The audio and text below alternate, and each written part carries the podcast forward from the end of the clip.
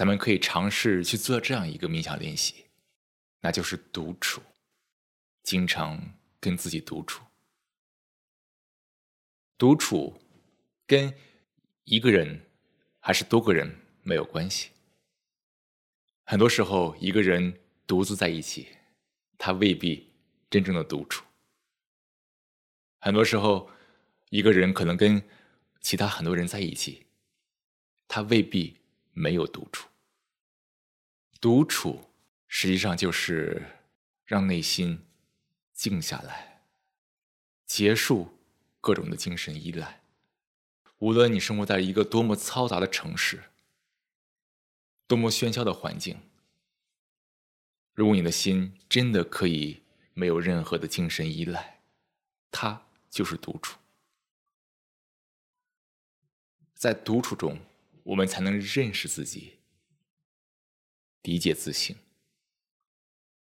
在独处中，我们才可以理解。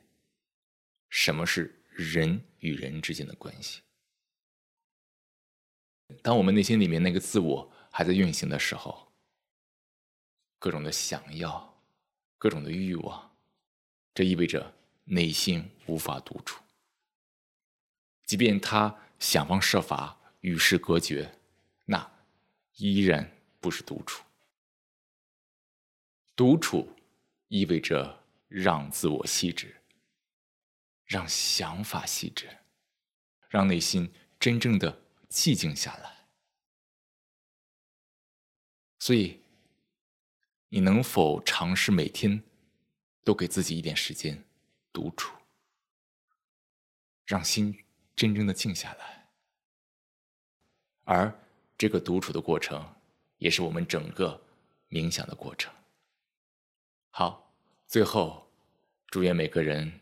依然能够保持平静、快乐，在独处中发现你自己，理解你自己。